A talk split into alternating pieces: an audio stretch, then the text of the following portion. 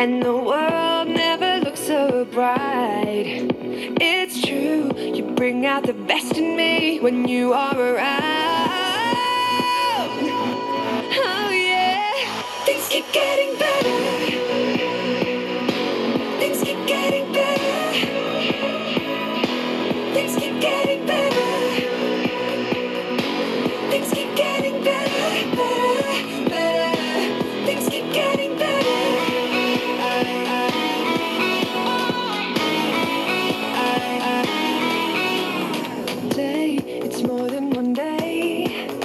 that you'll be here beside me. It's you and all of the things you do that make it alright. Things keep getting better. Things keep getting better. Hello，大家早安，我是 Maureen，现在收听的频道是老灵魂 Radio，耶！ 这首歌是我昨天发现的一首很好听的歌，来自 Betty Who 的 All Things。这首歌是嗯，应该是前两季吗？还是前三季？反正就是刚开始，我记得刚开始应该第一季就已经是这首歌了，是那个我不知道。就是中文叫做什么哎、就是 Cure I 这这一部 Netflix 的影集的片头曲，然后这首歌超正向，我整个傻爆眼，我觉得也太正向了吧！听了第一次就觉得太神奇了。好，我们来放聊天的歌。OK，好。那我们来换一下好了，这首歌真的放久了也是无聊，没有到无聊啦，就是你知道，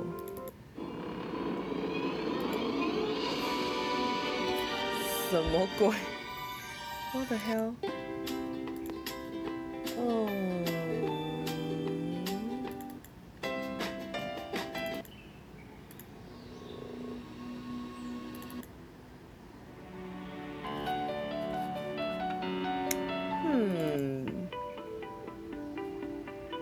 好像都没有那么，等我一下，我确认一下。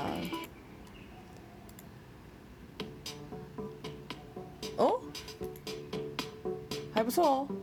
好，就今天来用这首歌聊天吧。简单的说，这首歌是，就是呃，我刚刚一开始放的那首歌是。Netflix 的一个剧，一个影，一个一个影，一部算是真人实境的影集，然后叫做《Cure Eye》，好像是就是直译的话叫酷儿之眼，但是有点像是透过酷儿的视角去看世界，但是我不太确定就是到底它翻译是怎么样，是什么意思，反正。我会知道这首歌，也是因为我最近不是去健身房嘛，然后就是有开始在练习一些小一些我之前没有练习过的东西。然后我在暖身的时候，通常都会踩脚踏车。然后在踩脚踏车的时候，我就会很无聊，就我就会就是打开我的 Spotify 其中一个音乐清单，是他们 Spotify 自己选择的音乐清单，叫做叫什么啊？我最忘记。天哪，等我一下。叫做舞力健身，对，那那个舞是舞蹈的舞，所以它就里面全部都会放一些很适合，就是就是比较快节奏的音乐。然后我就在那那个清单里面都发现了刚刚我放的首歌，然后因为这首歌呢，我还特地去找了这这部影集来看，我可能会慢慢把它看完。我现在还没还没有把还没有开始把第一集，就是我开始看了第一季的第一集，但我还还没有把第一集看完。但总而言之是这个样子。然后，呃，哦，对，现在时间呢是二零二零年的十月四号早上六点二十一分。为什么会这么早来录这个呃 podcast？其实我不是没有睡哦，我是昨天晚上非常早就睡了。我昨天大概九点不到，我大概八点快要结束前，就是八点要结束前我就挂了，所以我就整个人躺平。然后我大概到今天早上三点半就醒来了。然后我早上醒来的时候。第一件事情是觉得，就是你知道，这是人生当中一定会有的抉择吗？第一件事情啊，第一件事情是询问自己要继续睡还是要起来。然后我那种直觉是觉得说起来好了，因为我本来是今天早上要去接我妈妈的班，我要跟我妈妈换班，就是我要去照顾我爸。可是呢，呃，因为可能接下来四天我妈都很忙，所以变成接下来四天是我会变成主要照顾者，所以我妈就想说，那既然这样的话，就让我这两天多休息好了。所以我妈昨天晚上在我挂掉的。哎、时间很奇怪，在我挂掉一分钟后，他传讯息来。可因为那时候我已经挂，所以我不知道，我是今天早上起床才看到的。他说：“你今天还是不要来好了。”他说：“就是你礼拜一再来。”然后我想说：“OK，那既然这样的话，我就我又多一天休休息的时间，所以我就说好。那这样子的话，我就起床好了。我就觉得我好像有些事情想做，所以我就决定我要起床。然后我就呃醒来之后呢。我觉得这首歌还是不太适合聊天，怎么办？我觉得我还要再找下一个下一首像这样子的歌，还是用这首好了。可是这首歌又觉得好像，嗯，说不上来的，觉得不是今天想聊天的气氛。我觉得刚刚就是这首呢，适合的时间点是在晚上。就是呃晚上，我想我想要聊天的时候放，但是呢，嗯、呃，我觉得我现在早上起床，所以我想要换另外一首，我也不知道是什么歌，嗯，你们可能会听我在那边挣扎一段时间，请 bear with me。Oh no。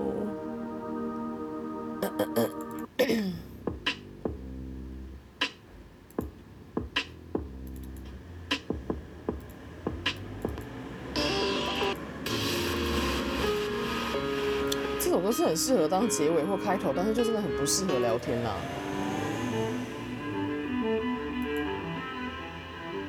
这首歌也是没有到很适合。呃，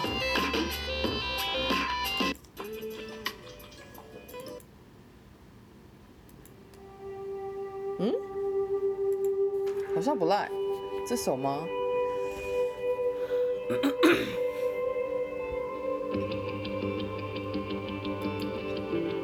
好吧，感觉目前这首我觉得频率是 OK 的，那就用这首聊天喽。好，反正呃，我早上醒来先三点半起床，然后做了瑜伽。呃，其实是因为我昨天去上教练课，那呃，我我不是刻意要报教练课，是因为我不太会使用。就是我没有我没有去过健身房嘛，所以我跟健身房的器材非常不熟，所以有点像说，那教练课是为了要让我学练习，就是去接触每个器材怎么使怎么使用，这样我之后要练习就可以自己去练这样。然后呃，所以昨天的教练课是让我非常的全身酸痛，就是因为我觉得全身酸痛有个很大原因不是过度不是过度用力，也不是也不是也不是操劳过度，因为我教练课其实只上了一个小时，然后。一个小时能够有这么大的反感受，就只其实只是因为我真的发现了很多我平常使用错误施力点的地方。我去上了教练课之后，他帮我教，就是他告诉我哪些，就是告诉我哪些器材应该是用哪些肌肉在处理，而不是使用我原本以为出力的地方在处理。所以原本我没有机会动到那些区域的肌肉，跟就是呃。反正就那个区域的身体就会觉得非常酸痛，但呃，我反而会觉得这是一个蛮好的发生啦，对。然后，所以我昨天做完那个教练课，上完教练课之后，我去参加我朋友的画展的那个开幕，一个联画联合画展的开幕。然后参加完之后，我就回到家，然后跟我妈，因为我妈回家接，就是回家休息，然后回家拉赛一下之后，我妈又去接我妹的班，然后接着我就自己一个人在家里面就是弄弄东西吃，吃完东西之后，我就发现我不行了，我要挂了，所以我就躺平了，就这样。所以早上起来之后，我身体是不太就是很酸痛的，因为我昨天其实。上好教练课之后，我没有 很完整的把自己的身体松开，所以变成我昨天真的累到爆之后，我就先睡了。然后早上起来，我就觉得第一个直觉反应是你先做瑜伽，所以我就先乖乖的，就是把再把身体拉开了大概半个小时，就慢慢把身体打开。然后我发现一件很有趣的事情，就是这也是我今天想要录这支 podcast 一个很大的原因，是因为我发现就是瑜伽这个。呃，运动它也算不能算运动，它是有点像是静心。我觉得瑜伽可以算是静心，也可以算运动。我觉得瑜伽很给我一种因为我一直觉得瑜伽是一个很温柔的、很温和的呃练习。对，它的确是很温和，但你说瑜伽有没有很能够让你身体很力很累，然后锻炼到某些肌肉的地方？有。我在上完，我记得我去年上了四个月的瑜伽课，然后我在上完四个月瑜伽课，而且我那个瑜伽课其实都没有很频率很高，就一个礼拜一次，然后一次一个半小时而已哦。然后瑜伽课之外，我不会再另外再练习哦，就是我的我练瑜伽的那个怎么讲，频率没有到没有高到。就是就是你们想象的那个样子，我就是一个礼拜一个半小时上课就这样。可是呢，我那四个月下来，我可以很清楚感觉到我的腹肌变明显。就是我本来是没有腹肌的，但是我后来上瑜伽课之后，我我也没有腹肌。但是呢，我的那个你知道那个叫什么马甲线吗？那两条马甲线有，我就在收肚子的时候，它吸就是在就是在那叫什么？呃，肚子用力的时候，我可以看得到我的两条马甲线了。对，就是看得到，但不明显，但是看得到，我就觉得很震惊。想说什么瑜伽？就是你知道，瑜伽如果它是要你是要真实去练习的话，瑜伽是可以做得到，把某一些身体的肌肉练出来的，这是可以做得到的。但是呢，他在正常，他在，但是他现在在瑜伽，在我的生命中，现在。呃，因为我没有上瑜伽课了嘛，然后我会我是固定一个礼拜会做一到两次的瑜伽，没错。但是我做一到两次瑜伽，单单纯真的只是一次，而且一次大概多半小时而已。我当然只是因为要让我自己把我自己的身体打开。我觉得瑜伽现在在我的生命中，我把它使用的方式是把我的身体打开的工具，然后呃，让我的身体可以流动起来的工具。对，那。所以我觉得，呃，对我来说，瑜伽在我的内在使用的感觉，它比较像是一个偏阴性的使用方法。但阴，但瑜伽也可以很阳性，它是可以很。我觉得瑜伽它的，哎，怎么讲？我觉得瑜伽一直给我一种阴性，很很完整阴性的感觉。它是一个很，它即使是那种很比较失力的部分，它都是很阴性的阴性的状态。但是呢，我现在去练健身，就是去健身房做那个叫什么，呃，心肺功能啊，重量训练啊，这些其实对我来说都很像是我在锻炼阳性的部分，就是我的身体，就是我觉得如果说把身体，身体如果也有分成阴性阳性的话，那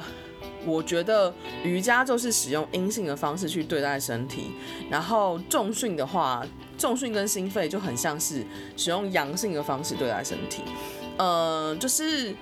比方说阳性就是非常目标导向，就是说你现在是在什么哪一台机器上，那这台机器它要锻炼的是你哪一个区域哪一个部位的肌肉，然后 你就会专注在雕塑或专注在就是呃练习，就专注在呃。使用这个区域的肌肉就是这个样子。那然后瑜伽就真的很像是软性的，让你整个呃这个地方带到牵连到另外一个地方，所以有点像说瑜伽是一个连贯性的嗯、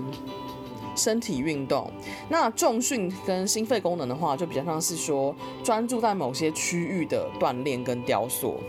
或者是使用。对，因为其实你说我雕塑，我也好像没有正在雕塑，我就只是想要练习而已。因为我昨天在重训的时候，我终于发现了，原来我平常真的很容易会，嗯，在明明应该是要使用起某一些，呃，可能手臂的肌肉或者是嗯胸胸大肌的肌肉的时候，我会使用肩膀跟那个。跟脖子的力量，然后所以我很容易肩颈酸痛，就是因为我常常使用他们的力量在做事情。可是这对身体并不是一个很健康的方式，所以就是为什么我想要去去健身房上课，然后去健身房学学一点东西的原因，是因为我发现这是我真的很不熟悉的领域，然后我想要更熟悉我自己的身体，我想要知道怎么使用它们，这样。那，嗯。所以，我昨天在，所以我今天在早上在做瑜伽的时候，我就突然间看见这件事情是，哦，原来我现在是在学习这个用阳性的，就是应该说，我现在在学习正确使用阳性力量的方式，可以这么说。呃，瑜伽是一种协助我们正确使用阴性力量的方式，在我眼中。然后，呃，那因为我从去年开始就有在慢慢练习瑜伽，所以我对瑜伽这件事情，还有慢慢练习使用我的阴性力量在身体部分使用阴性力量这部分，我慢慢的比较熟悉。我不能说我很厉害，只能说我很熟。我我只能说我找到自己的方式比较熟悉了，就是这样。因为我需要只有这个这个部分，我没有需要很很。很，知道，很用力或是很厉害，变成老师什么都没有。我只是觉得这对我来说是我的身体需要，所以我去做这件事情。然后呢，现在我发现哦，我现在的确是在学习使用，学习正确使用我的阳性的能量，把它疏导或把它引导到正确的那个，我的力量要使用在正确的地方，然后把。就是就使用正确的肌肉，使用正确的区域去做这些事情。因为当我使用正确的肌肉，这些正确的肌肉被我好好的嗯练习跟熟悉之后，我其实肩颈酸痛就会消失，或肩颈酸痛的那个可能性就会降低很多。因为很多时候，我觉得我们的身体会卡住，会不舒服，会无法流动，可能是因为我们不熟悉怎么使用我们的身体。所以有点像说去上健身房跟上瑜伽课，都是一种去学习我的身体的使用说明书，只是他们是用不同的切入点，然后能够带给我们的事情也不一样，就这样。所以我在就是。昨天在练健身房，就在昨天在健身房的时候，我就有种呜呼，这是一个很新的体验。虽然我被教练操到，虽然只有上一个小时的课，但是我被教练操到爆。我觉得不是操到爆，是他其实每一个动作他都只要我做十五下，然后呃一组是十五下，然后总共要做三组，所以就是有点像说总共一个动作我才做了四十五下，但是呢，我总共我昨天做了一二。三，我昨天做了四组不同的，呃，不是四组，我昨天做了四种不同的器材，然后每一种我都做，每一种我都做三组动作，然后光是这样我就挂了，就是我就觉得我现在身体这个那个部位真的很痛，因为我真的觉得那些是我没有用过的肌肉，我也不太熟悉要怎么使用它们，然后我就有种天哪，我跟我自己身体真的天杀的有够不熟。对，然后在这个过程里面，我觉得我慢慢发现说，我在使用这，我在很累很累的时候，我会用习惯性的方式去用我的肩膀和我的脖子去嗯施力。然后昨天教练讲的非常具有哲学性质的一句话，我觉得我教练是一个很酷的人，就是，嗯，他是一个很有意识跟很有，他是他是强调我们做运动是要有意识跟有觉知的。他就说了一句话，他说他就是在我在快撑不下去的时候，他在我旁边就是跟我说，他说，嗯，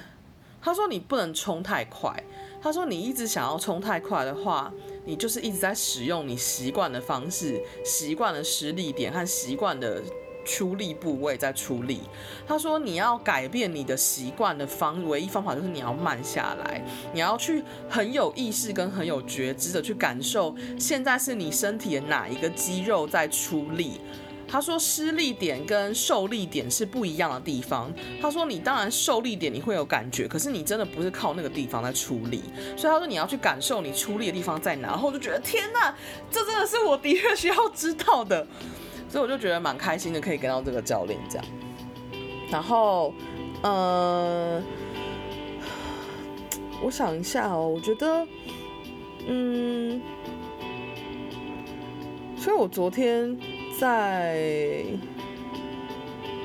其实到后面在练的时，就是那个练到后面的时候，最后两台机器的时候，其实我是有点生气，就是我说我对我自己，也不是对我自己生气，而是说，而是说对这么多要做这么多组，要对，就是说对要做这么多组动作，我是有点生气的，我身体也不开心，我身体也不爽，就觉得说很累很痛，我不想再这样做了，然后有点撑不下去的感觉，但是。我其实我也没有想要 push 他，我就是觉得说，现在就是这样就做，就把它好做完。然后呃，你说我会想示弱，其实我到最后一个最后一个器材的最后一组的时候，我真的很想跟教练说，我可不可以做到这边就好，我可不可以做十下就好。但是我后来觉得，因为我真的很不熟我的身体，所以我有点想要去 push 看看。但是我说真的，我我自己在内在下一个决定是，我之后自己去练的时候，我不要把自己扑到 push 到极限，我就是。去有意识的去感觉我的身体就好，然后嗯，因为我其实有觉得，我如果继续这样子呃硬盯下去的话，我我我觉得我我的情绪上和我的身体上都不会是快乐的，所以我发现我必须要有一个协调和的，嗯，我要怎么形容那种感觉？因为像说，我要有一个去能够转换我自己。心态的方式，所以，呃，当然第一个就是我不是我的教练课只有三堂课，所以昨天是第二堂课，所以上完教练课 之后，我就是要靠自己了嘛。那在靠自己的时候，我就是必须要好好的去调，去呃觉知我的身体的感受，然后不尽可能的不要去把它催到。催到会让我愤怒的地方，因为我发现，就是我的身体不开心的时候，我的情绪就会上来。所以，嗯，这是我跟我身体的，我发现我对耶，这样说起来，我发现我的身体跟我最熟悉的互动方式是靠情绪，就是我身体不爽的时候，我身体不开心、很疲惫或很很痛的时候，它就会生气、难过、悲伤。然后，但当我身体流动、舒服、开心的时候，他我身体流动、舒服、能够呼吸的时候，他就会很喜悦、很开心。所以，我发现我的身体是跟我的情绪最有关的。应该说，应该怎么这个这个要怎么形容？因为像说。我发现我跟我的身体最熟悉的地方就是我我要如何就是我的情绪了，所以我要去理解我的身体要传达给我的东西，就是必须要我要透过去理解我的情绪，我才会知道我的这些情绪是从哪里来，就是我这些身体的东西是从哪里来。那你说身体跟情绪有什么太有什么以直接的关系吗？我要说的事情是就是有非常直接的关系，其实是。你在感受到、你在经验到压力跟焦虑和不舒服的时候，你的身体是第一个承受到这一份感受或这一份情绪的。这就是为什么很多人在焦虑或或不安的时候会胃痛，因为你的身体是第一个反应的。可是很多人可能像我一样，我是没有情绪中心的人，所以我对我的自己的情绪很多时候是没有觉知、没有、没有、没有感觉的。我要等到很后面，我才会突然反弹，就是说，哎，我现在好像很焦虑，或我现在好像压力很大，所以我就会变成我需要去透过我的身体去知道这些事情。所以当我在呃，练重训的时候，我就有发现，当我的身体，当我开始有情绪的时候，我就知道我的身体已经到了一个我身体不喜欢的的状态了。那我就会去开始去感受到，好，那我现在要去做一点可能舒缓的事情，或者去做一点其他的其他的器材，我身体会比较能够慢慢放松下来，有点像这样子的感觉。所以。我其实有一种，我在透过这些事情，慢慢的更认识我自己。我觉得我现在在经验的很多事情，都是在透过这些事情去认识我自己，觉得这是蛮好玩的事。然后，你知道，就是当我在，嗯，我其实我要知道怎么形容呢？对。哎，我其实到现在为止，我已经休了四天假了，就是我没有去照顾我爸爸，已经休了四天假。当然，我十月，哎，我前两天我还是有去照顾，就是还是有去交接，就是也不是交接，我还是有去医院，然后去送东西，因为我妈说要送这些东西过去。然后也因为就是我有休假的关系，我才有办法把我的那个叫什么，把我的新的服务生出来。然后，呃，今天想要做一点其他的东西，所以我发现对我来说，我很需要自己的空间和时间的原因，就是因为我的很多东西都是需要时间去慢慢调整的，就需要我把我自己的时间跟空间跟力气用在我自己身上，我才有办法去。整合出、沉淀出一些新的东西，对，我觉得我觉得也像是这样子的情况。然后也是因为在做这些事情的时候，我才有办法慢慢的，就是你知道拍影片啊、录 podcast 这样。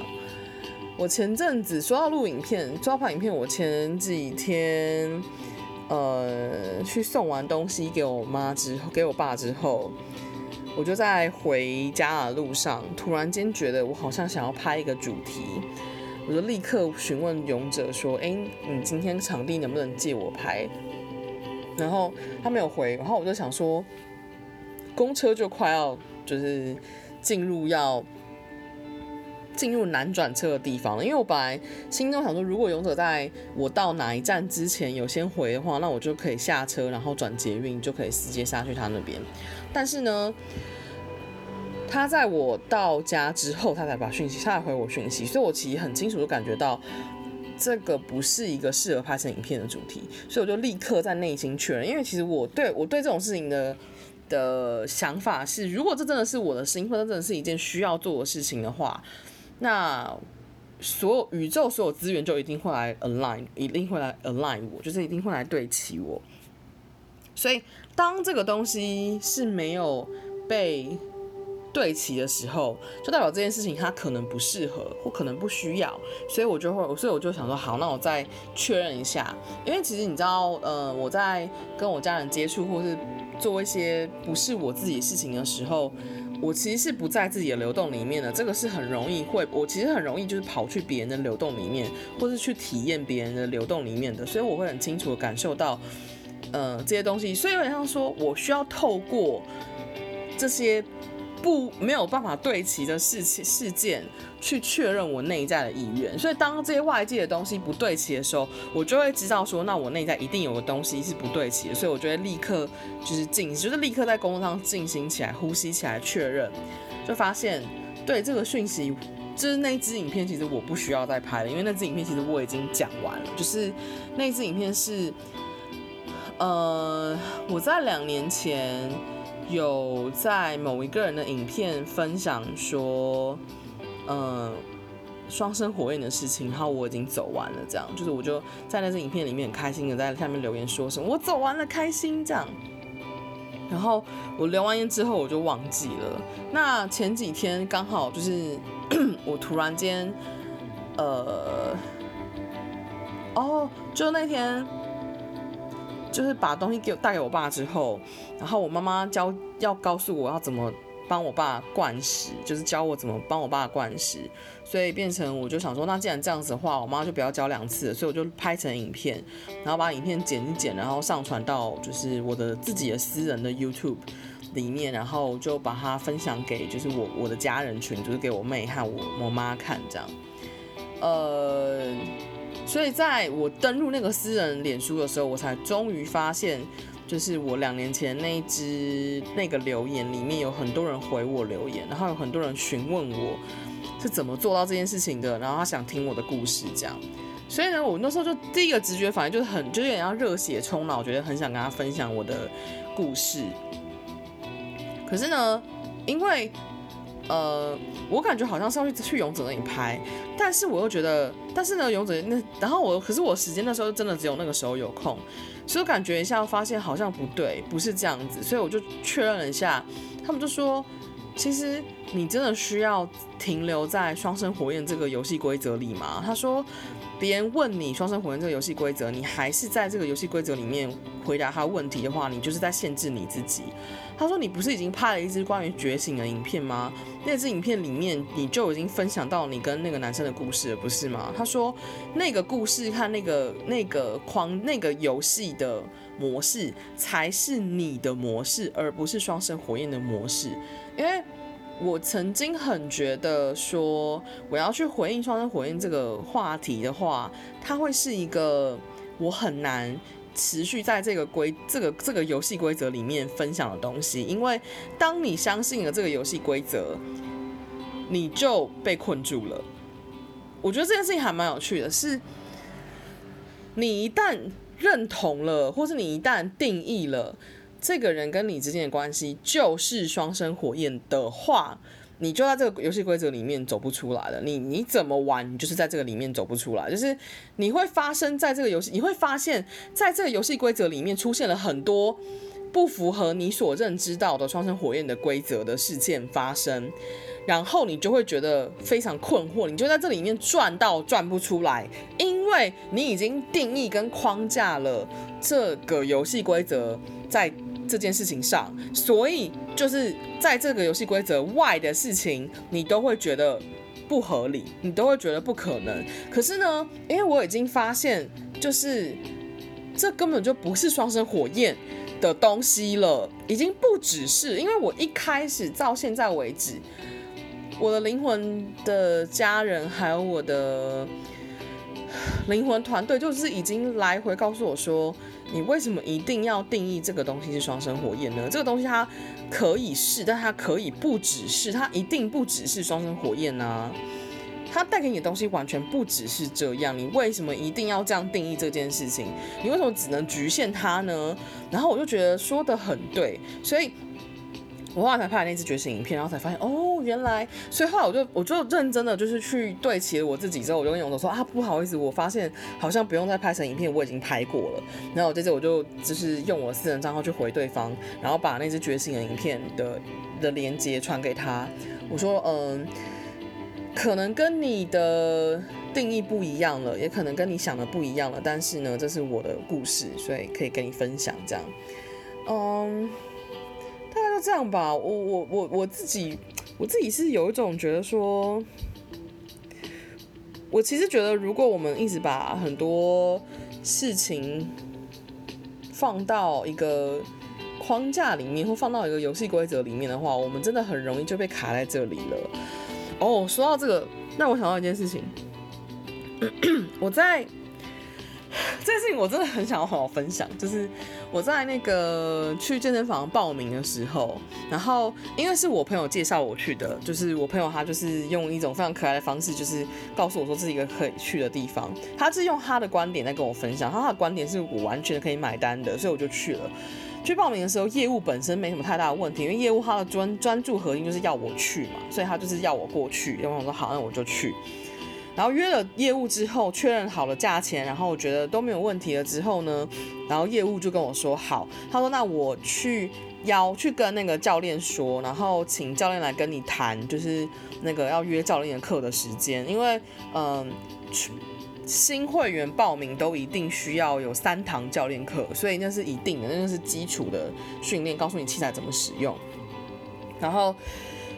所以他们就是会，然后他们就会。可是很，可是教练课、教练、教练课，他们也会，因为说教练部的人也会在那个时间点趁机要推教练课，因为在报名当天的那个教练课程的价格是最便宜的。但是呢，呃，我本来就是已经去的时候，我就已经很清楚知道是我没有要上教练课，我就是想要自己去、自己玩、自己摸索这样，所以我只需要最基础的。核心的东西，这样就好。然后，所以对方，然后那业务听完就说好，所以他们就说，那他待会请教练来跟我约那个教练课时间的时候，他说教练课，他说教练应该会推课推很凶。他说那你就跟他们讲清楚就好。他说先跟你讲一下，让你有个心理准备。我心里面想说好啊，也行。然后呢，结果那个教练一来是一个女教练，然后那个女教练一出现。我就觉得，等一下，我记得我昨天我写成一篇文章，等我一下，因为我真的怎么讲，我真的太觉得太有趣了，对，我觉得太有趣了，我看一下，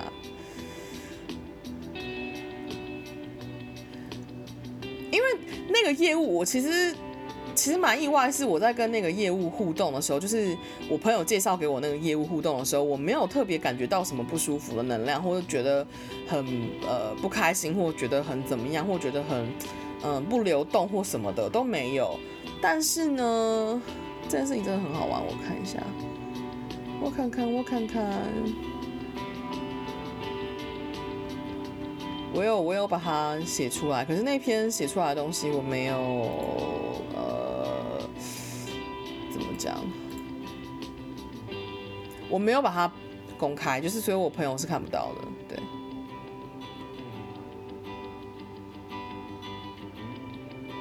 等我一下哦。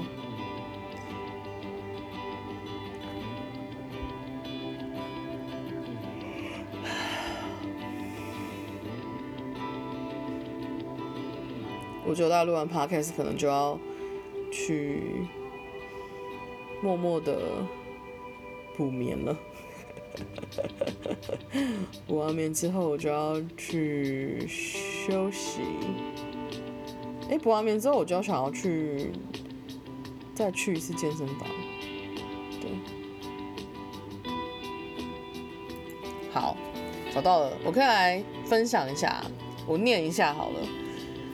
健身房推教练课的女教练一出场，我就能量晕笑。背后攻击性太强了，渴望操控使用话术让顾客买单的意图太明显，明显到我整个晕掉。企图心强大的人一出现，能量场弱或者身体不够健康的人，或者并不知道自己要什么或者不要什么的人，甚至不敢真实表达，害怕造成冲突的人，很容易就会被对方的意图影响，然后会顺着对方的话术就这样答应下来了。可是我最近可是连跟我娘说真话都不怕了，我怎么可能担心拒绝你？我很诚实，直接说，我理解他在说的价格很引人心动，但我同时也必须尊重，我的确什么都还不清楚。在我什么都还没试过以前，到底要我怎么现在决定这个只有今天才有的好方案？女教练一边赞同我的聪明与有主见，虽然听起来是赞美，但实际上我却感觉到背后的嘲讽与攻击性。难搞的客人，一边最后就顺着让我放，混顺着我让我放下这个机会了。哎。他在地球生活好艰难，要好知道自己是谁哦，不然一下子就要被带走了。现在快快回家进行一波阿爸不是我的投射放下。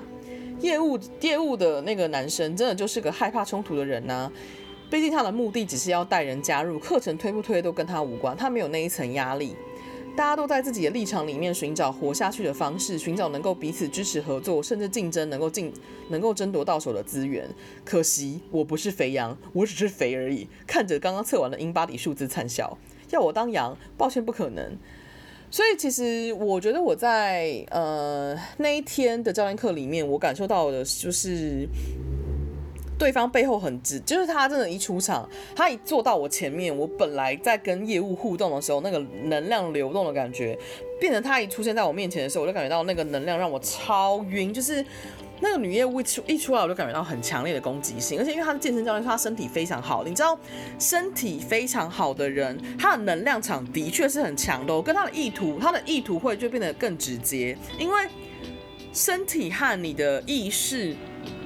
还有你的情绪是完整的连接在一起的，所以你说一个头脑很强大的人，他能不能够影响到别人？可以，他能不能够操控别人？可以。但是一个头脑很强大的，但是一个身体很强大的人，头脑意图足够清醒的话，他的能量也会很强，就是他的能量也会非常明显。再加上我本来就是身体感受很明显的人，所以我觉得特别强烈感觉到这个人的意图很直接，他是棒，就是要你去多买课这样。呃，我其实觉得我很，呃，我后来其实有看到另外一件事情是，这个业务小弟他一开始在给我做，呃，要我做生意准备那个那个那段对话，可能也是问题的原因，就是因为如我在想的事情是，如果今天事情有另外一个发生的可能性，包括了这个业务小哥，这个业务小弟他在一开始跟我对话的时候。他就只是说，哦，待会教练课会来跟你说明课程的东西，那你可以自己决定你要或不要。如果他是用这种非常中性的方式跟我互动的话，我对那个女教练可能就不会有这么强烈的敌意，或不会有这么强烈的的抵抗感，或不会有这么强烈的戒心。可是呢，当那个业务小练他是用一种。哦，这个人很会推客哦，你要小心哦，或者你要自己，就是你要说清楚我，看你有心理准备的时候呢，他其实是在设下一个一个界限，在告诉我说你你要挡好，或者说你要你要自己注意，所以我就在思考，这这个。因为那那天其实那天就是报名完课程之后，我就自己有在内在想了很多事情，感受到很多东西。因为那能量的东西会让我觉得很明确，所以我就在思考另外的可能性是，如果今天这个业务小哥他足够成熟的话，他让我是以一种很中性的方式跟这个 跟这个女教练互动的话，我会不会就完全感觉不到那股很强烈的不很强烈的对立感？因为。因为他让我有心理准备的时候，其实是在给我一个戒备，他不是在给我一个准备。那个戒备跟准备是很不一样的。给我的准备应该是哦，他那也会跟你分享一些课程，然后状课程的状况。你有兴趣的话可以听听看，没有兴趣的话也没有关系。他如果是用这种比较中性的方式跟我讲的话，我就会觉得 fine 很好，那就是那就是真的是一个准备，准备是没有戒心的，准备是没有防备的，是没有挡起来的东西的。但是他一说心理准备，他会很强烈推课的时候，我就会觉得很紧张，我就开始有警警戒。可是我也是透过。透过这个，应该说透过那一天在报名的时候，我很真实的感受到了我自己内在的一些惯性，就是我能不能够不再被别人的语言操控。所谓的语言操控，就是这个，我觉得语言操控对那个，嗯、呃，要怎么讲？女教练的语言操控对我来说还还算是简单的，因为她就是很直接，你知道，很直接的告诉你，你她很很她很直接的表现出她的意图，就是要推课这件事情，对我来说是很好，是很棒的，因为我很清楚看见她的意图了嘛，那是最好的。但是呢，当我在那天离开之后，写完这一篇，写完我刚刚念的那一篇，我再回头去思考。我才发现了，真正我要防的人根本就不是女教练，是那个业务。因为那个业务他在说的东西，他在让我起戒备，他在让我，虽然我不知道他让我有这个备，有这个戒心，对他们来说是有什么好处。但是呢，我想说的事情是，这个业务他在告诉我，他给我的感觉是一种他在划清界限，他在告诉我说，我跟你是同一国的，你可以相信我的这一种方式。然后用这种方式要造成我跟这个女教练中间可能有的新的互动或新的流动，就是因为像说，如果这个业务他是足够成熟的人，他不是用一种我跟你是同一国的方式去 去挑拨，对对对对，我感觉到那个东西是有那种挑拨的感觉，可是这个挑拨他挑拨的非常的。非常的怎么讲？非常的社会化，就这个社会化是，无所谓社会化是，非常的像是一般一般社会上的很多人会有会有的状况。可是你知道，其实就是这种挑拨最不为人知，最让你难以难以看见，然后。最让你难以防备，就是这种挑拨的东西会让你最难以防备。然后很多我我觉得这个这个业务很有可能就是透过这种挑拨的方式，让他的客人一直回头，或让让他的客人能够信任他。然后就有点像说，他透过这样的方式去去博取、去获取别人对他的信任。但是呢，当我发现了这件事情之后，我就觉得天哪，这个人才是我应该要好好的小心跟注意的人，就是他才应该是我。保持距离的人，反而是那个女教练，我才不应该防备她。因为意图清晰的人最好最好拒绝或最好沟通了，因为他意图很清晰，你只要很清楚告诉他这不是我要的就好了，你不需要对他做什么心机的东西。可是对业务这种类型的人，你反而就会更需要小心，因为你不知道什么时候他。不知道什么时候你跟他不同国了，他就不会需要你的信任了，他就会背叛这样的信任。因为你知道，其实像这种方式，从这应该说透过挑拨而获取信任的信任，通常都是假的信任，通常都是虚伪的信任，通常都不是真正的信任。所以我反而在，因为我反而在写完那一篇之后，我把那篇锁起来的很大原因，是因为我写完那篇之后，我在走回家的路上，我又看见了另外一个更。更深、更深层的是，我过去可能没有机会好好看见的东西。我过去可能是要真的，真的等到受伤了，或真的等到就是被背叛了，或真的等到怎么样了，我才发现了问题不在我以为的事情上，问题其实是在最源头那个地方开始。所以，就像说，过去我们会以为问题出在那个女教练很叽歪，或出问题出在那个女教练很可怕。但是我现在发现，其实问题出在我为什么会对这个女教练有戒心？我为什么会对这个女教练有分离感？我为什么会对这个女教练有疏离感？是因为那个业务先给了我先入为主的印象，先入为主的提防。可是如果这件事情从来从头到尾就是假设这个业务是一个非常成熟的人。他没有需要博取我的信任，他都只是做他自己，他都只是表达他该说的话，他没有要业务，他没有要博取我的信任，没有要让这个业务就是没有让没有要让教练能够顺利卖课或不不顺利卖课，他要只是单纯的做好他该做的工作的话，我反而会觉得这样子的信任才是真正的信任，你知道吗？透过挑拨、分裂对方、分裂其他人造成的信任是非常过去的、非常扭曲的阳性力量，或非常扭曲的阴性力量，我也忘记，反正就是非常扭曲的能量。但是呢，现在我觉得我们都需要去看见另外一个可能性，是一个真正健康跟平衡的的互动关系，和谐的互动关系，不管是跟任何人都好，应该是要在所有人都不操控彼此，也不渴望操控彼此，不渴望从你对从对方获从对方身上获取任何事情，也不渴望从你这边获得任何东西的时候，那些东西才是真实存在，而且是稳定的。哦，我真的，我那时候看这件事情的时候，觉得天哪，这真的是太震撼了。可是我其实不太确定那个主题要怎么分享，所以我想说，那就录成 podcast 好了，大概就是这个样子。所以觉得可以跟你们分享一下这个东西，嗯。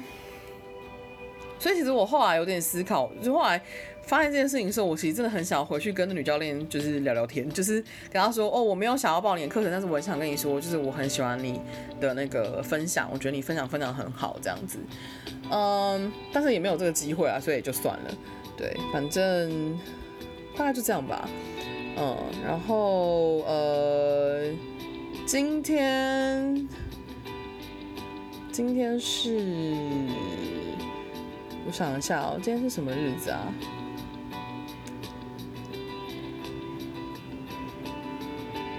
今天是红月日，红月。我其实做完瑜伽之后才，今天早上做完瑜伽之后，我才发现，哦，原来今天是红月日。然后我就有种难怪我今天想要做瑜伽，因为瑜伽是一个很流动的感觉，红月是水的能量嘛。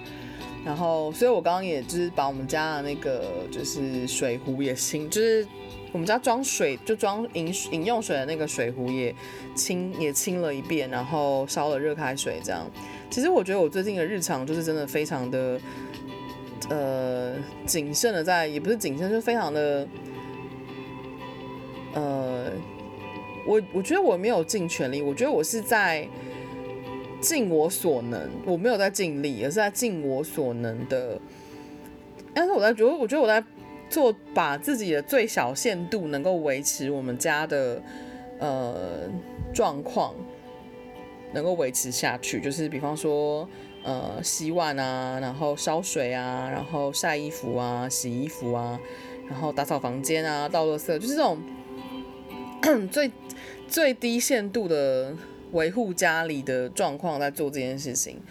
嗯，因为原本在做这件事情的，其实就是主要是我爸，真的主要是我爸。然后，嗯。我妈比较是在外面 social 那个人，所以主要是我爸在做家里面的很多事情。然后我当然，因为我爸他其实，在某种程度，他其实是有一点强迫症的，他其实是蛮蛮严重的强迫症，是我们全家的那个 rule setter，就是那个规矩的制定者。然后，所以就很多事情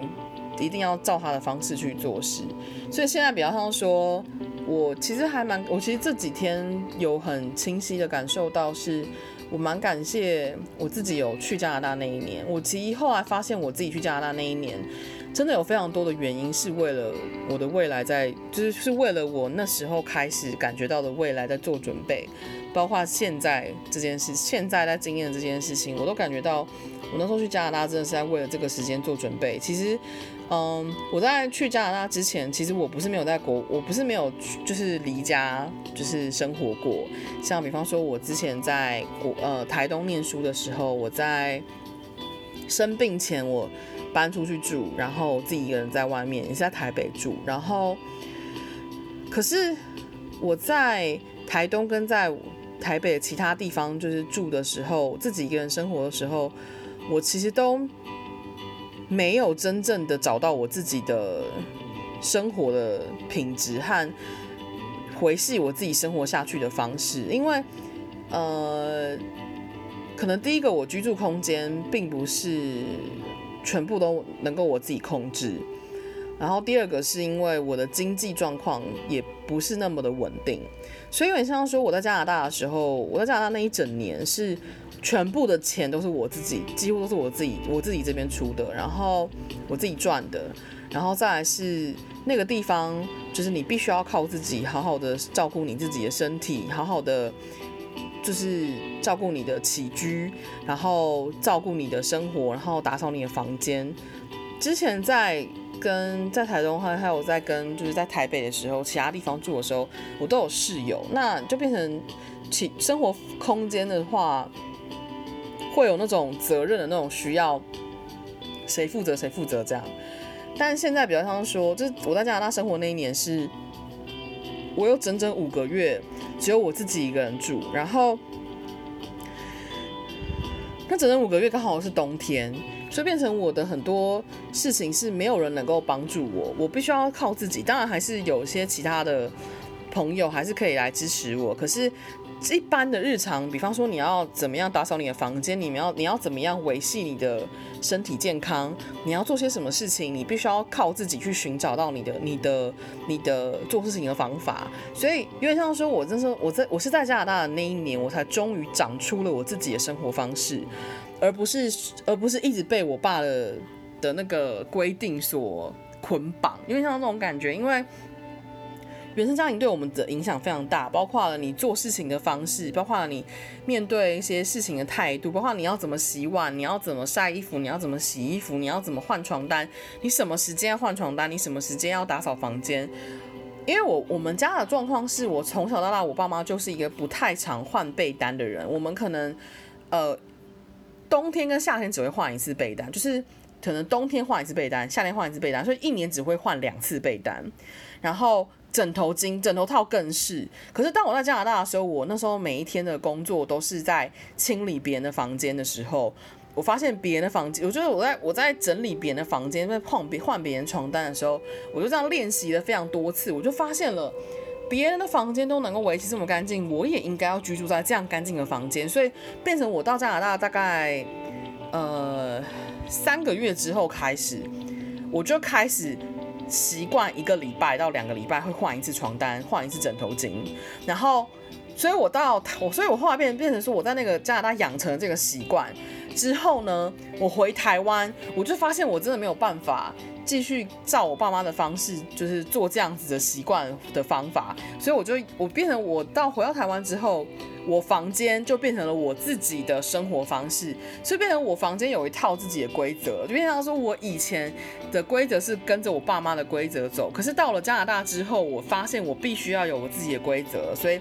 我在加拿大讲错规则之后，那是让我觉得非常舒服的规则方式。所以我回台湾之后，我自己也在我自己的房间里面就是一个小空间。那这个小空间就是我自己的生活方式的规则。所以我房间的。床单和枕头巾是每两个礼拜、三个礼拜会换一次，然后我爸妈就会呈现一个，他们我爸妈他们房间还是呈现一个，就是一季换一次床单，一季换一次枕头套的状态，但是我没有办法了，所以就变成是这样子的状况。然后我没有在批评他们好或不好，我只是他们的习惯是这个样子，但是我没有办法。那变我自己的方法是我一定是要常常去更换这些东西，然后 甚至到现在是我的枕头巾变成我一个礼拜。会换会换一次到两次，就只要我发现我的枕头巾发现它的能量，或者他发现它就是呃呃，我可能没洗头就睡的时候有影响到它的话，我枕头巾就会很快的会换。床单可能会再隔久一点，但是我枕头巾会现在变得很长的去换这样。然后嗯、所以我觉得其实这是一个。我觉得其实我还蛮开心，就是我有看见这件事情。是我那时候去加拿大的时候，我之前有说了嘛，我为什么去加拿大，就是因为我想要有个 gap year。那为什么我会想要有个 gap year？因为那时候我已经二十八岁了。然后为什么我二十八岁想要有 gap year 呢？因为我知道，我其实从我大学的时候，我就已经很清楚的看见一件事情是，是我爸妈在生我的时候，他们就已经年龄是非常就是年长的了，所以。所以我很清楚知道，在我三十岁的时候，我就要我在我三十岁之后，我就要面对，我就要去，呃，我就要去接受我爸妈有可能在我三十岁之后的某一天会突然出事，或突然生病，或突然呃需要，或突然离开，就变成我会。因为像说我在二十八岁，我在三十岁，我在大学的时候就已经知道我要我要